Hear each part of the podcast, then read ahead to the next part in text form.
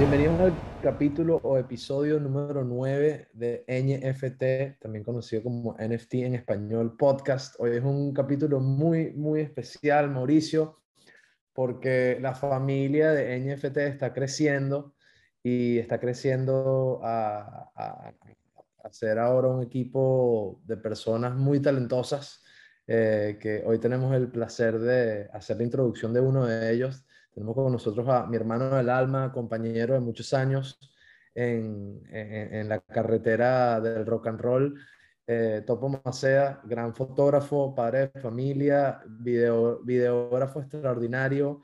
Eh, y bueno, infinitas cosas que podemos decir de Topo. Además, eh, gran conocedor del mundo de, Bitcoin, cripto, NFT y una de las primeras personas que me habló a mí de esto antes de Mauricio. Yo tuve un profesor antes de tener el profesor Mauricio y ese fue el, el profesor Topo, por lo que hoy estoy muy contento de compartir un podcast con ustedes dos porque son dos de las personas que más me han enseñado y acercado al mundo de, de los NFT y el mundo de cripto. Siempre los primeros datazos llegan o por Mauricio o por Topo, entonces ahora compartir un espacio con ustedes eh, es como dicen los gringos, full circle, ¿no? Eh, muy, muy feliz de, de, tener a Topo en la llamada eh, y, y de tener a Topo en el equipo. también muy pronto, en el próximo capítulo, vamos a tener a otro invitado muy especial que ya lo anunciaremos y, será también otro miembro de la familia NFT.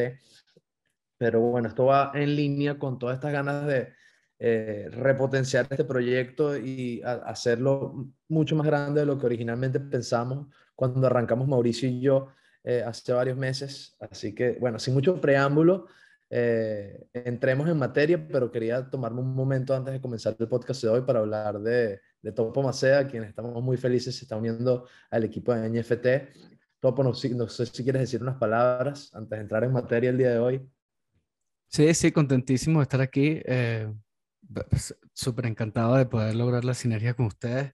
Al fin Rodrigo me hizo caso. Tengo como 3, 4 años mandándole links por WhatsApp que nunca me responde. Solo sé que los leía cuando los mandaba a otros grupos. Era como, oye, tiene esta información que es interesante. Así que gracias a ti, Mauricio, por traértelo para este lado. Y nada, contentísimo. Empecemos, a, empecemos en materia. Yeah, vamos con todo, Mao. Bueno, qué fino. Em, gracias, Topo. Gracias por estar aquí. Y bueno, pasemos al tema de hoy. Em, hoy queremos hablar de terminologías, porque como bien saben, nuestro tema es educación y yo todavía me estoy educando, a veces me hablan de algunos términos que no conozco, entonces todavía seguimos en esta etapa de profesores, ahora de plural, y, y aprendiz, así que voy a arrancar de una vez. Hoy vamos a hablar de el famoso término floor price y también vamos a hablar de rareza. Y floor price versus rareza, porque hay una comparación entre, entre estas, dos, eh, estas dos terminologías y quiero expandir esto eh, durante el día de hoy con ustedes. Entonces, bueno, bienvenidos a un nuevo episodio de NFT. Arranquemos con la pregunta del día de hoy. ¿Qué carajo son los floor prices y qué es rareza y cómo se comparan? Eh, profesor Mauricio, comience, comience usted. Hablemos de minting primero, porque entiendo que el floor pricing y la rareza está vinculado al minting, al proceso de minting como tal. Entonces, arranquemos desde ahí.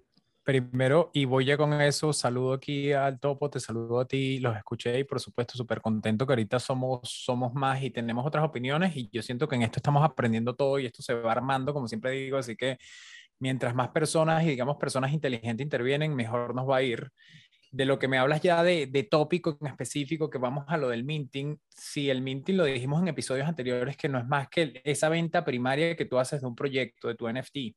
Para muchas personas, cuando hablan de minting, lo asocian que en español le dicen acuñamiento, que es más que llegar y poner tu proyecto o tu NFT en una cadena de bloques dentro del blockchain. ¿Qué pasa? Vamos a hacer un paréntesis ahí, Mauricio, perdón que te interrumpa, pero vamos a, hacer, vamos a llamarlo minting porque acuñamiento Creo que nunca, me lo dijiste una vez en el podcast número uno o dos y más nunca lo volví a escuchar, sino ahorita.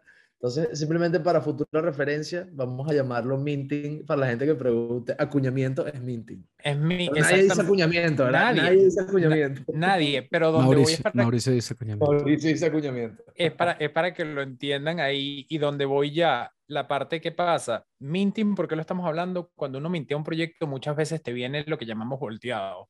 Yo siempre voy a este cuento como si fuese unas barajitas, te llega tu sobrecito, tú no sabes qué tienes adentro, te llega con una imagen, entonces en ese caso tú no sabes cuál es tu NFT que te tocó. En el caso que hablamos de floor price o rareza, nos pasó en varios, me ha pasado en varias colecciones cuando hablo con varios amigos, me dicen, hey, ya las colecciones se voltearon, ya el paquetico se abrió, ¿Y qué es lo mejor que hago? Por eso queremos hacer este episodio súper, digamos, como, digamos, que las personas le va a conseguir funcionalidad. Es, me compro uno dependiendo de lo raro que son o los atributos que tienen, o llego y me compro el más barato de la colección. Entonces ahí va un poquito todo este choque entre me voy por el más barato de la colección o el más raro. Entonces, vamos, a, vamos, a, echar para atrás, profesor, bajar la tierra como siempre hacemos.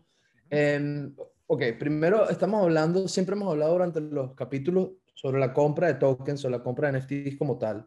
Ahorita se está, eh, quiero aclarar un elemento del el reveal, que creo que es gran parte de lo que estamos hablando ahorita de cuando me, me encanta la referencia del paquetico de, para quienes coleccionamos barajitas de, de, de, álbumes del mundial, saben que cuando te salía la de, la de Ronaldo en el 94, sabías que tenías la barajita, la que Flinchy, la más importante.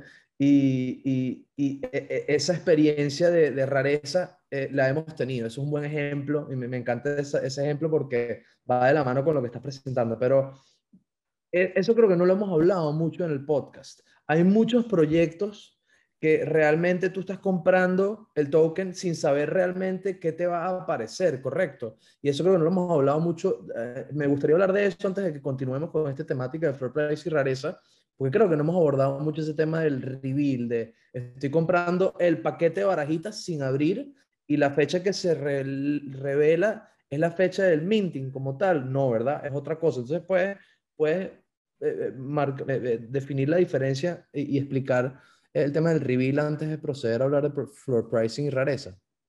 Yo creo que el que puede explicar eso y sobre todo por la parte de fotografía, creo que puede ser el pues no sé si quieres agarrar esa de algunos proyectos que sí te vienen ya revelados y no revelados y eso. Claro, es que eh, hay dos approaches, ¿no? Uno es como en colecciones grandes o los que llaman collectibles, ¿no? Que compras como el paquete de barajita.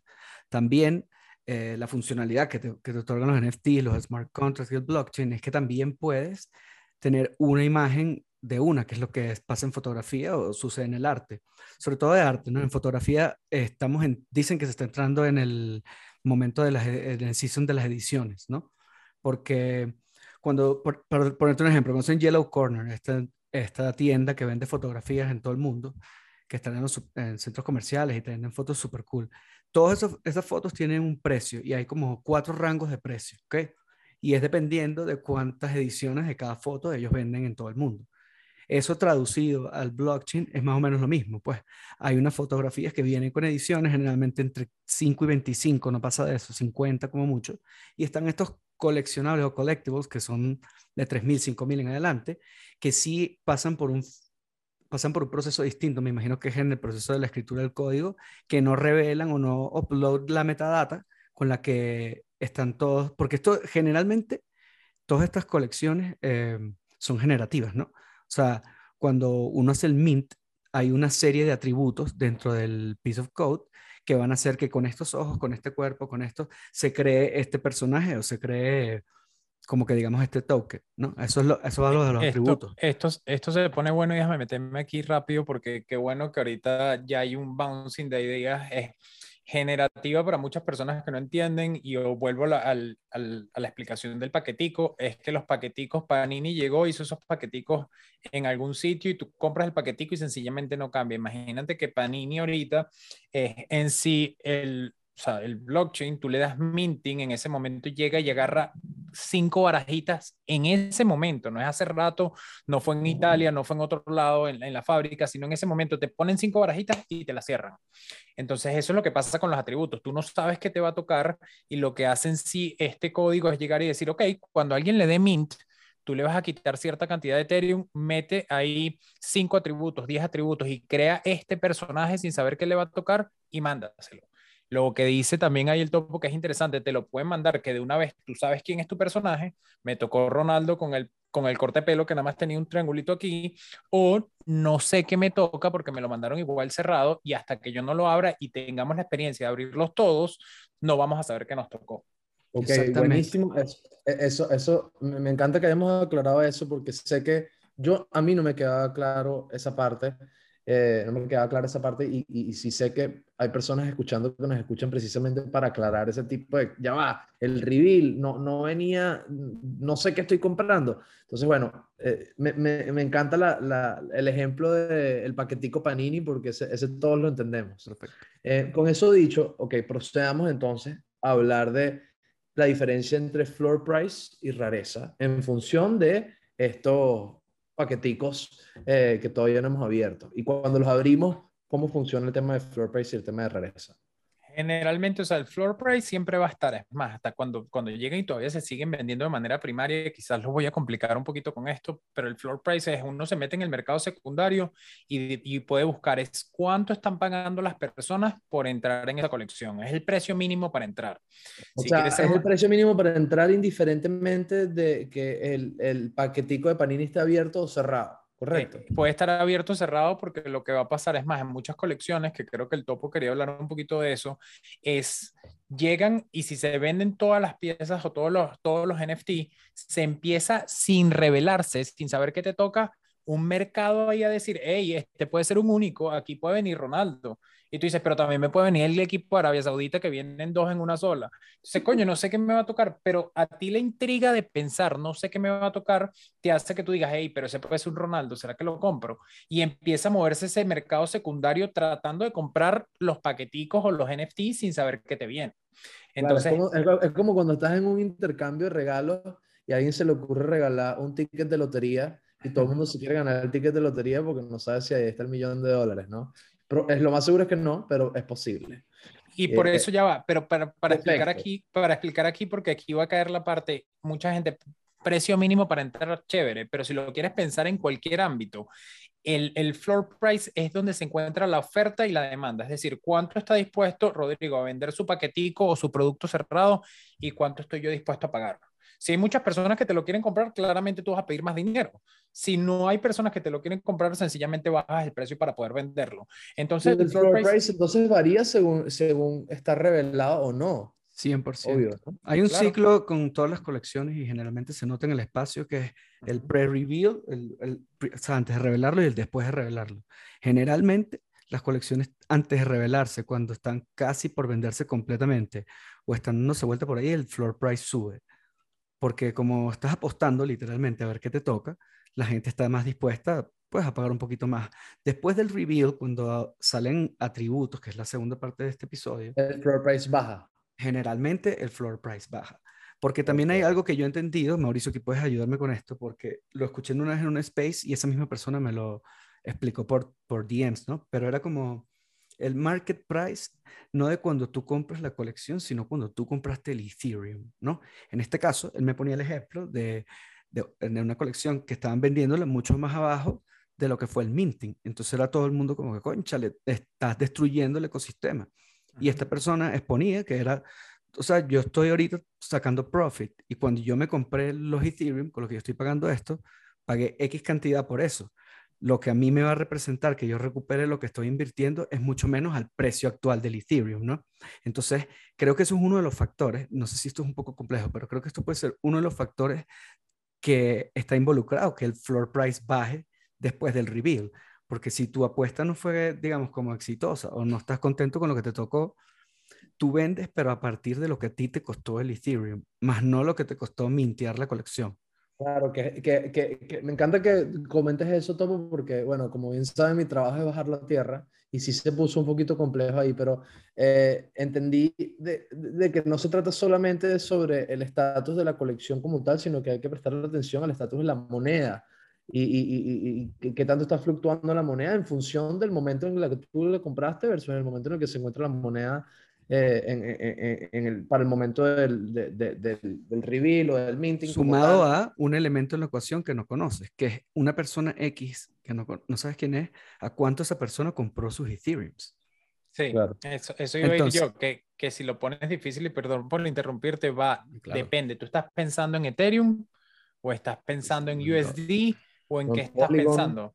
Ah, no, no, lo que digo más bien es que fíjate, si yo digo, yo depende, el Ethereum bajó ahorita, ya cuánto compré yo el Ethereum, cuántos dólares pagué, por lo menos yo trato y muchas de mis inversiones ahorita las veo como yo creo en la moneda y no lo voy a pasar a cada rato cada vez que compre a cuánto es en USD. O sea, yo lo compré hace un año, cuánto pagué por ahí por Ethereum, cuánto pago ahorita.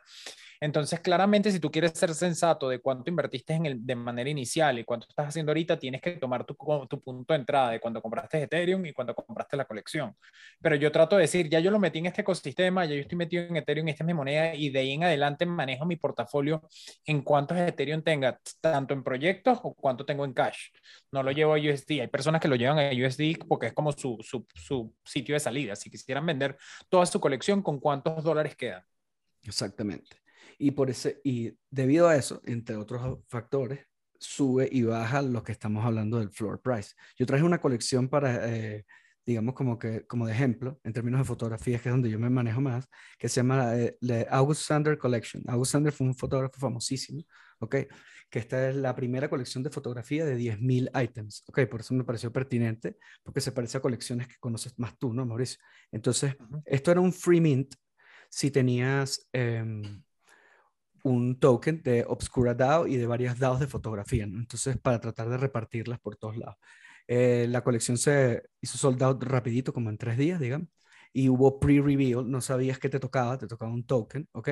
Que decía como que era un póster sobre la colección y después te revelaban la colección.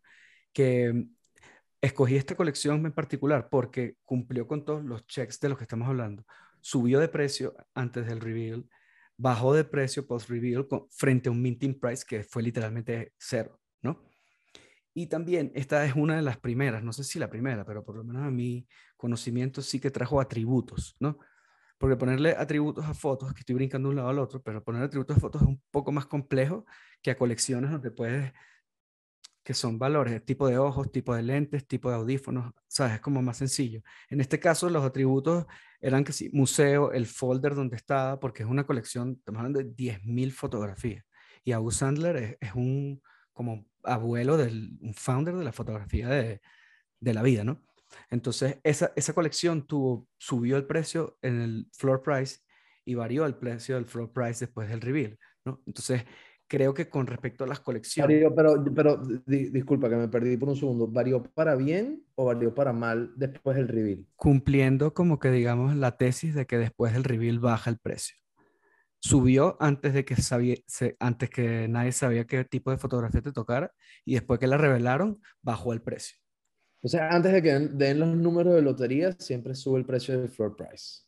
No, Después de que dan los números de lotería, ya, ya, ya todo el mundo sabe lo que tiene y se, está, se, se, establece un poco.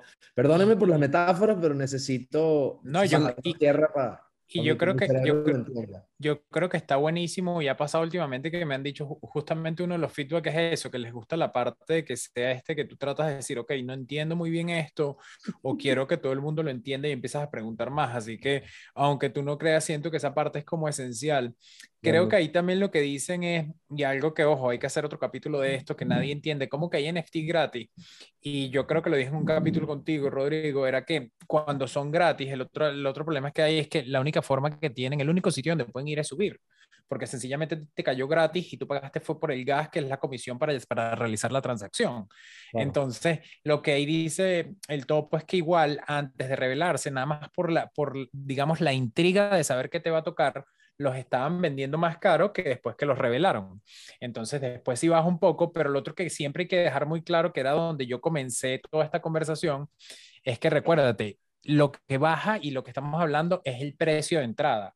Van a haber piezas que son mucho más caros. Vuelvo al, ejemplo de, la, de las barajitas. Si a ti te salió el sello de la selección de España, tu barajita del sello de la selección de España subió, pero la que era el equipo de Arabia o una barajita que sale muy común bajo de precio. Entonces, la que bajó de precio pasa a ser el precio mínimo para entrar en esa colección, que sería el floor price.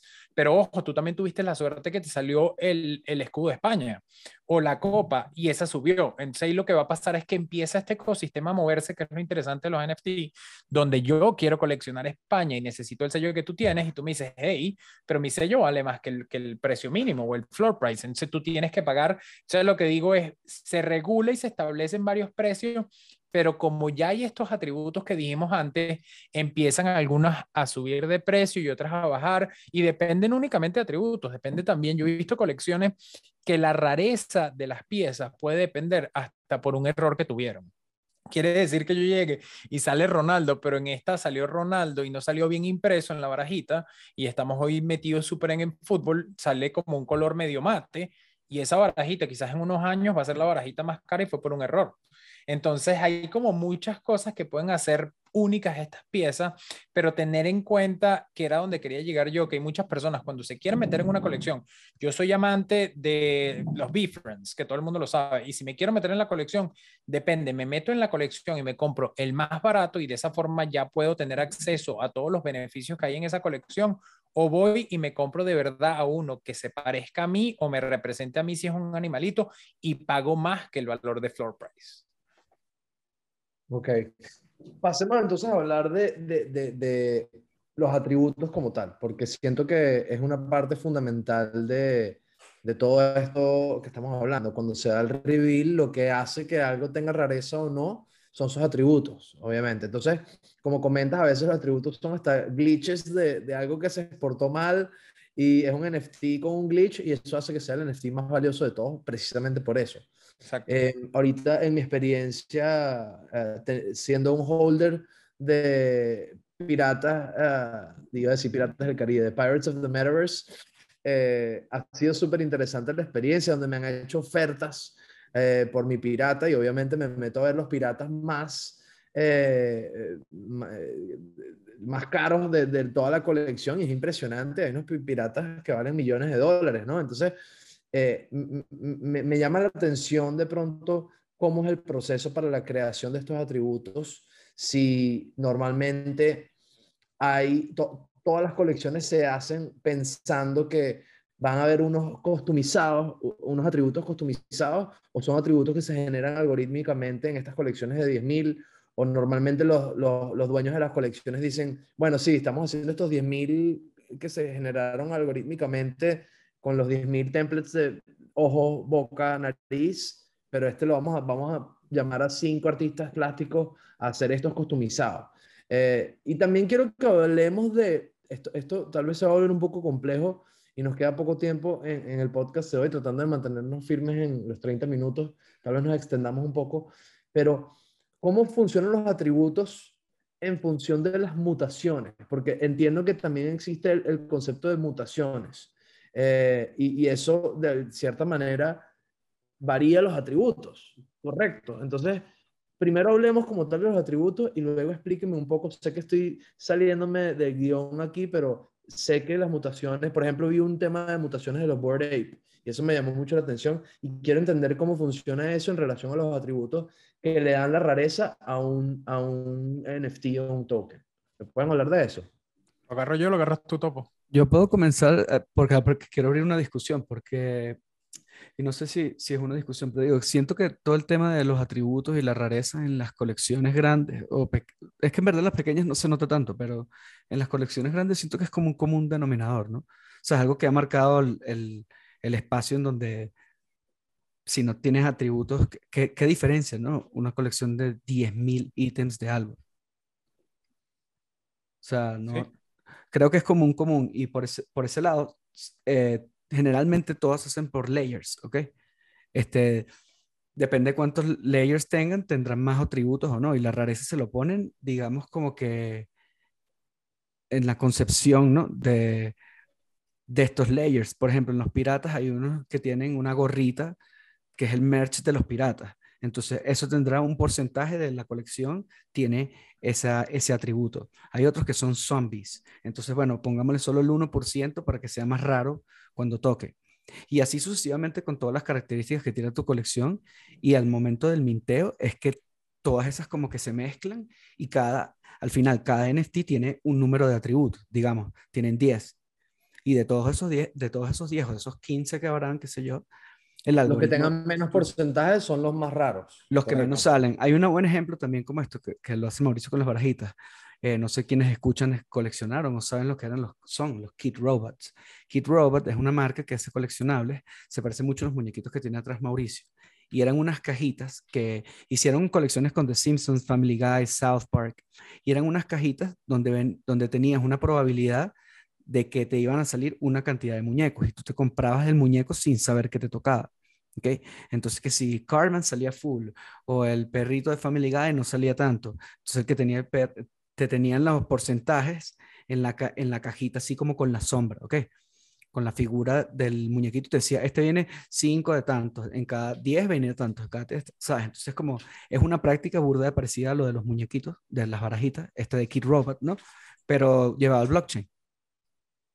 Es, total, es totalmente coleccionable y yo lo que quiero es que hablamos de atributos y yo tratando de pensar un poquito en que a las personas no se les, no se les confunda, vamos también como si fuese un, un muñequito, un personaje o, o, Homero Simpson. O sea, lo que va a pasar es que Homero Simpson en todos los capítulos o en la mayoría de los capítulos sale con un blue jean y una camisa blanca. Entonces, eso sería muy común en la colección.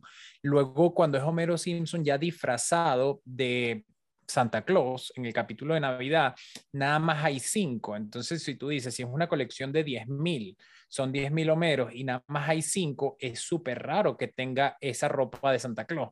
Entonces, el precio de eso y las personas buscando el de Santa Claus va, va, va a aumentar. Entiendo perfecto. Y yo creo que la gente lo entiende también. O sea, es, un tema de...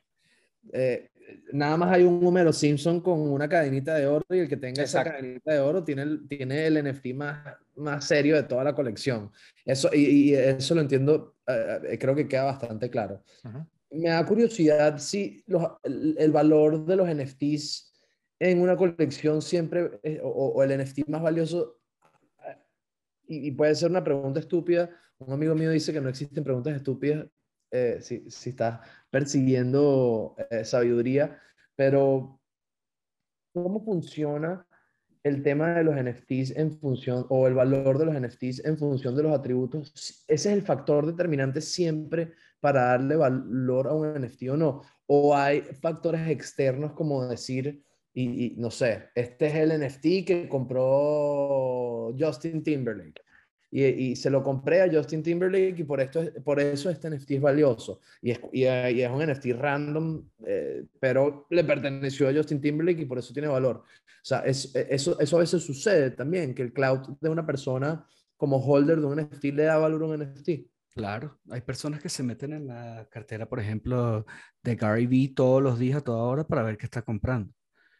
Y, por ejemplo, hay, hay un personaje en el, espacio que se llama G-Money, un, un personaje de, Estados Unidos, que él, que él ponía, él, fue el que ideó todo el tema de, de, ahorita se me fue la colección de, de Justin Ampersand Twin Flames, que son, eran 100 fotografías, ¿ok? De gemelos.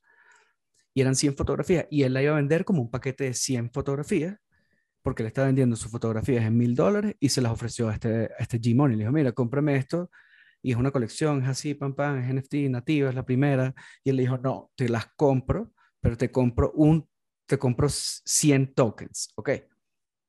Porque de esa manera, él iba a, o sea, de esa manera, él, me perdí un poquito en lo que estoy diciendo, pero al final es lo que él estaba tratando de hacer era como que, que, las, que los tokens estuviesen esparcidos en distintas carteras, ¿ok?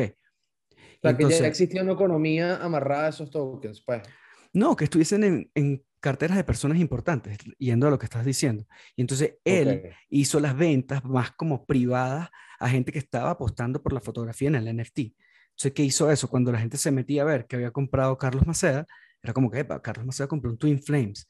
¿Qué es esto? Y entonces crea hype alrededor de las colecciones, tanto así. Crea hype utilizando como personas influyentes dentro de... Sin querer, ojo, él lo hizo... Ah, mira, fulano de tal compró, Gary Vee compró esto. Él no lo hizo a propósito, que de hecho él ahora como que cambió su manera y tiene como un wallet para poner donde él compra su arte para no, para no como ser un factor en lo de las en los precios de las colecciones, porque en verdad sí, sí lo afecta, ¿no? No, creo que estás ahí a punto de decir algo. No, no, no, lo que iba a decir es justamente ni siquiera comprar. Después pasó y lo hemos hablado en episodios anteriores que las personas empiezan a regalarte, te lo lanzan en tu cartera sencillamente porque tú lo que haces es un wallet tracker. Yo voy a revisar qué entra, qué sale de alguna cartera. Entonces así te lo regalen, que salga ya en una cartera de alguien famoso, de puede ser Gary Vee, Tom Billy o cualquier proyecto que te guste. En ese caso tú te das cuenta y que, hey, quizás es un proyecto que debo evaluar, pero ya con el tiempo, por lo menos yo he aprendido que hay veces que se los lanzan y él ni siquiera los quiere aceptar. Entonces ya está pasando mucho que tú tienes que tener mucho cuidado con si estás siguiendo o metiéndote en un proyecto porque alguien más se metió, porque se lo viste en la cartera a alguien, que es lo que siempre dicen. Entonces yo creo, pero sin duda lo que dices tú me, me, gustaba y pensé que lo ibas a llevar ni siquiera por eso. Lo interesante es, imagínate que no, no yo o una persona ya que o sea, que si yo puedo a través del blockchain revisar que el NFT que me estoy comprando salió, como yo siempre digo, de la cartera de Michael Jordan, es una foto de Michael Jordan y sale en el wallet, puedo tracear de que eh, salió de esa cartera ese NFT en sí va a valer más en la colección porque lo tuvo Michael Jordan en su cartera que otro que no estuvo en la cartera de Michael Jordan. Es como una guitarra que tocó Jimi Hendrix, va a ser más valioso porque lo tocó Jimi Hendrix, punto y final, claro. Pero, pero de nuevo, blockchain, que lo puedas comprobar, está difícil que tú puedas comprobar, está firmada. Imagínate, ahorita tú lo puedes comprobar a través del blockchain, no, te lo compruebo ya, mira, vamos a meternos y puedo ver por qué wallet ha pasado y pasó por el wallet de Jimi Hendrix. Ahí de una vez va a valer mucho más que eso es lo interesante de la tecnología, que ya puedes demostrarlo rapidísimo y sin necesitar un perito o un agente externo que te diga, sí, esa, esa es la firma de Jimi Hendrix, no es el primo falsificándola, ponle. Entonces, eso está bueno. No, pero buenísimo, me encanta que lo, lo, traigas a tierra de los conceptos más básicos de los primeros capítulos, de que al final del día lo que hace valioso esto es el proceso de, o mejor dicho, la, la, la eficacia del proceso que requiere, mucha, eh, eh, requiere muy poca burocracia en términos de, de, de, entender quién fue el, el dueño del artículo antes de ti o el NFT antes de ti, ¿no? Y eso está genial. Qué fino tener un NFT de alguien que admiras, ¿no? Em, o alguien con quien conectas. Ok, bueno, y pasando un poco para darle cierre al capítulo de hoy, porque creo que ha estado bastante, se puso un poco denso en algunas partes, les confieso, pero he hecho mi mejor esfuerzo de, mantenerlo liviano con, con mis metáforas de siempre. Eh, pasemos un poco, antes de cerrar el tema de los atributos, ¿me puedes hablar un poquito de las mutaciones y, qué, y, y cómo las mutaciones afectan los atributos o las mutaciones simplemente crean NFTs nuevos? ¿Me pueden explicar eso? Sí, no, no todas funcionan igual, pero en el caso de la que tú estás hablando, te piden que tú tengas un NFT de la colección con ciertos atributos y la nueva mutación es como voy a decir, yo voy a crear utilizando los atributos del primer NFT que tú tenías, un NFT nuevo utilizando las características de este. Es decir, que si yo mañana te digo, crea un NFT nuevo utilizando características de uno que ya tienes y ahora ponle, lo vas a hacer en este caso es como más deforme, le hace ciertas cosas y depende hasta del, serum o, del, o del, de, digamos, de esta mutuación que vas a utilizar y que te tocó, tu NFT va a ser distinto. Entonces sí depende del original para saber qué te va a tocar en el nuevo, pero todas las colecciones lo hacen distinto, o sea, no, no hay una regla. Me pregunto, profesor, el, el, el, existente se queda ahí existente, no muta. Termina, terminas teniendo dos. El papá, ok. pero ojo, pero no en todas las colecciones, ese es el problema. hay, otros, hay, otros, que llegan y te dicen, una vez que llegues y es como si ya lo conviertes en un nivel 2, tu carácter pierdes el nivel 1. Que y se este quema el primero. El primero se quema o desaparece o, se transforma. Creo que queda claro el tema de la mutación. Voy a bajarlo a tierra lo mejor que puedo. La mutación es cuando tienes un NFT, en algunas colecciones significa darle una evolución a ese NFT para crear su hijo, que es una versión mutada de, de, del papá. Y en otras colecciones el hijo simplemente reemplaza al, al papá.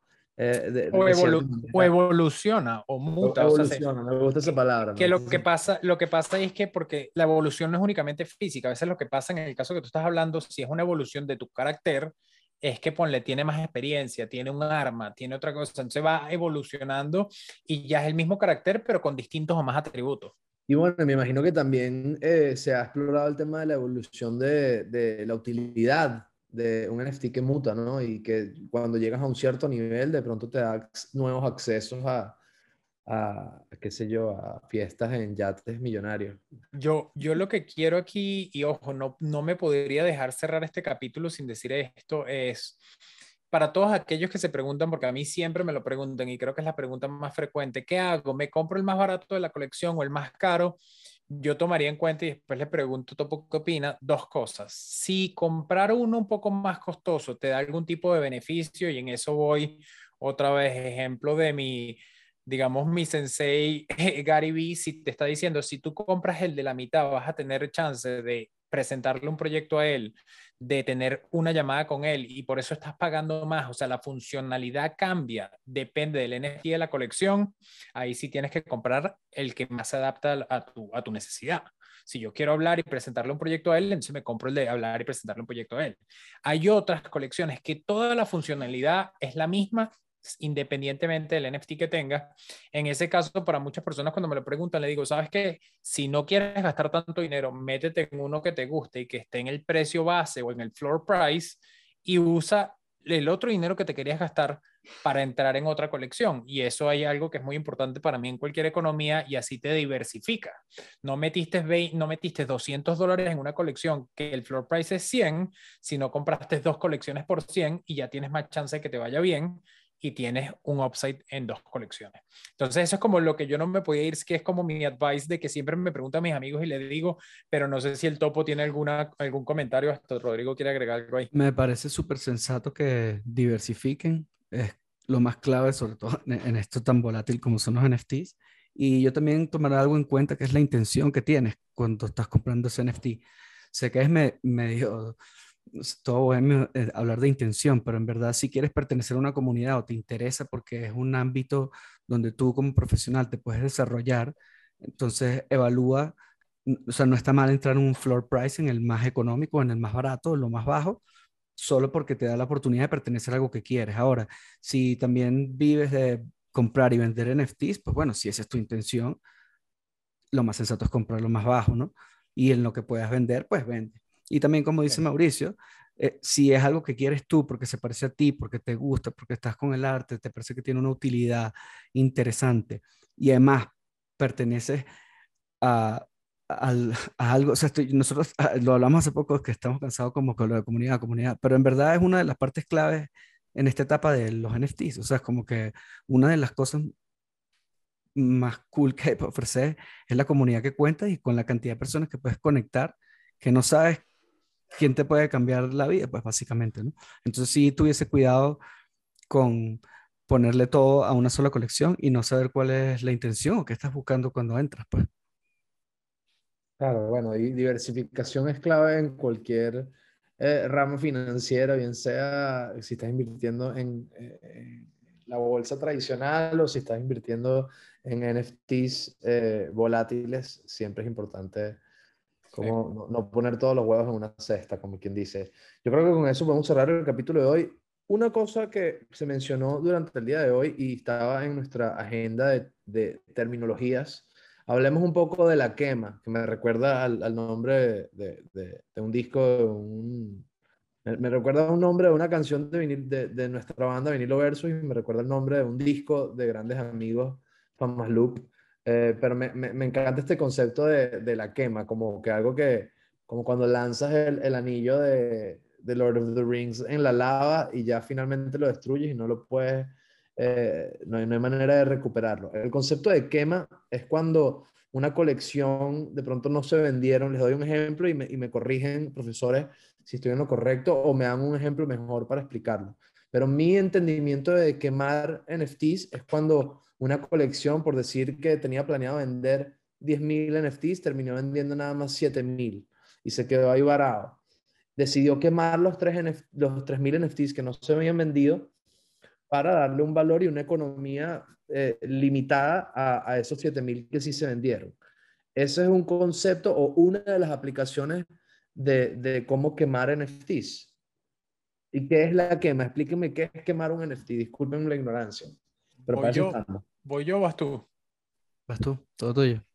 Eh, sí, quemar para mí, como lo explicaría, es hacer como es que es hacer inaccesible los NFT. O sea, por más que siempre decimos todo lo que tú pongas en el blockchain dicen es inmutable, no podrías modificarlo, tú lo que haces es llegar y hacer que las personas no puedan acceder a esa cantidad de NFT. En lo que estás hablando tú, del caso de una colección, no únicamente pasa con eso, ha pasado mucho de que si tú tienes una colección de 10.000 y tú para aumentar el valor de, tu, de tus NFT holders vas a reducir este número, es decir, en vez de 10.000 quiero hacer los 8.000, tú puedes llegar y empezar a comprar esos NFT y quemarlos, es sacarlos del mercado, imagínate.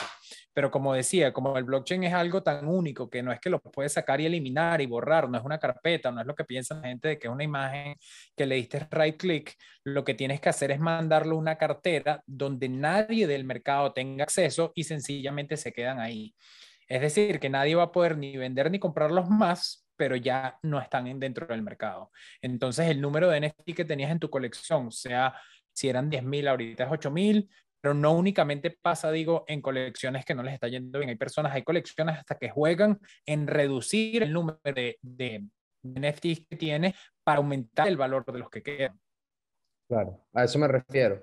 Que vas reduciéndolo y, ay, me hubiese metido cuando habían 3.000 disponibles, ahorita nada más quedan 1.000 y, y están subiendo de precio a medida que va bajando. Pero, pero ahí no, ahí es distinto, porque cuando hablas de precio y lo que va a pasar, que es algo que vamos a tener que tocar, es cuántos están a la venta. Uno se mete a comprar un, un proyecto a veces y te dicen, ahorita nada más están vendiendo de una colección de 10.500 pero cuando te dicen nada más hay 200, ese precio va subiendo porque lo que quiere decir es que los coleccionistas como yo, como Topo, como tú, no quieren vender sus su NFTs, entonces ya no hay nadie vendiendo. Por supuesto, no hay nadie vendiendo y los que quieren entrar van a tener que pagarle mucho más dinero a los que quieren vender.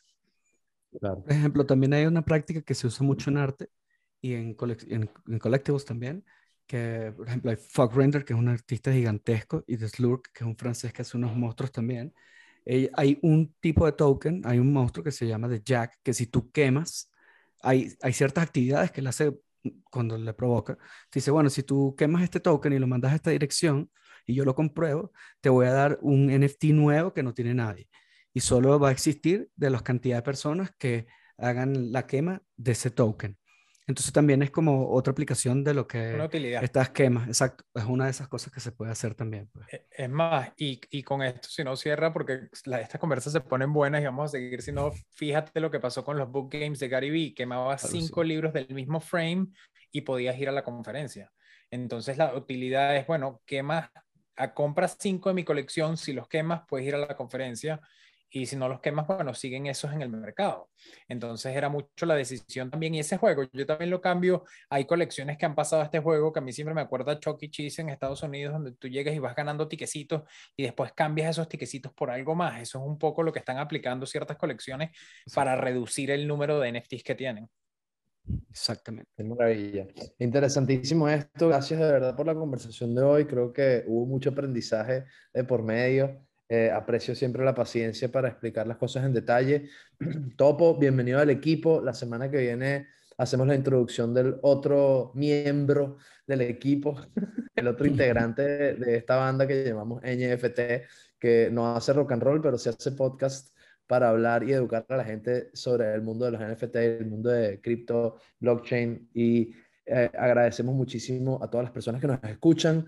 Para más información individualmente de cada uno de nosotros, pueden seguirnos en arroba Mauricio Hostos, quienes quieren seguir a Mauricio, que actualmente aprovecho para hacer un blog de Urban Animals, un proyecto de multimedia 2D, eh, 3D, audio inmersivo, una serie animada. De verdad que métanse en arroba urbananimals.nft en Instagram y van a encontrar ahí un proyectazo interesantísimo. Eh, también, bueno, se vienen proyectos muy interesantes de, de parte de todo el equipo de NFT Estamos hablando de la posibilidad de hacer cosas con vinilo versus, eh, cosas con proyectos musicales, cosas con eh, mi proyecto de música infantil, Hotel Hipopótamo. Vienen muchas cosas por ahí y utilizaremos este podcast como plataforma para hablar de cada uno de estos proyectos y experimentar con la comunidad que ya forma parte de NFT en español podcast. Gracias por conectarse, gracias por escuchar. Hoy hablamos de floor price, rarity, que es quemar un NFT, eh, recalcamos un poco el tema de minting, el tema de reveal, que no estaba tan claro. Y nada, con eso cerramos. Muchas gracias Mauricio, muchas gracias Topo y nos vemos en el próximo capítulo de NFT. Por supuesto, pueden seguirnos en nuestro Instagram, arroba NFT en español podcast, y muy pronto en Apple Music, o ya lo está, si están escuchando esto en el futuro, ya probablemente lo estén escuchando en Apple Music, pero muy pronto disponible en Apple Music también. Y nos vemos la próxima semana. Fuerte abrazo para los dos hermanos. Cuídense. Bye. Seguimos.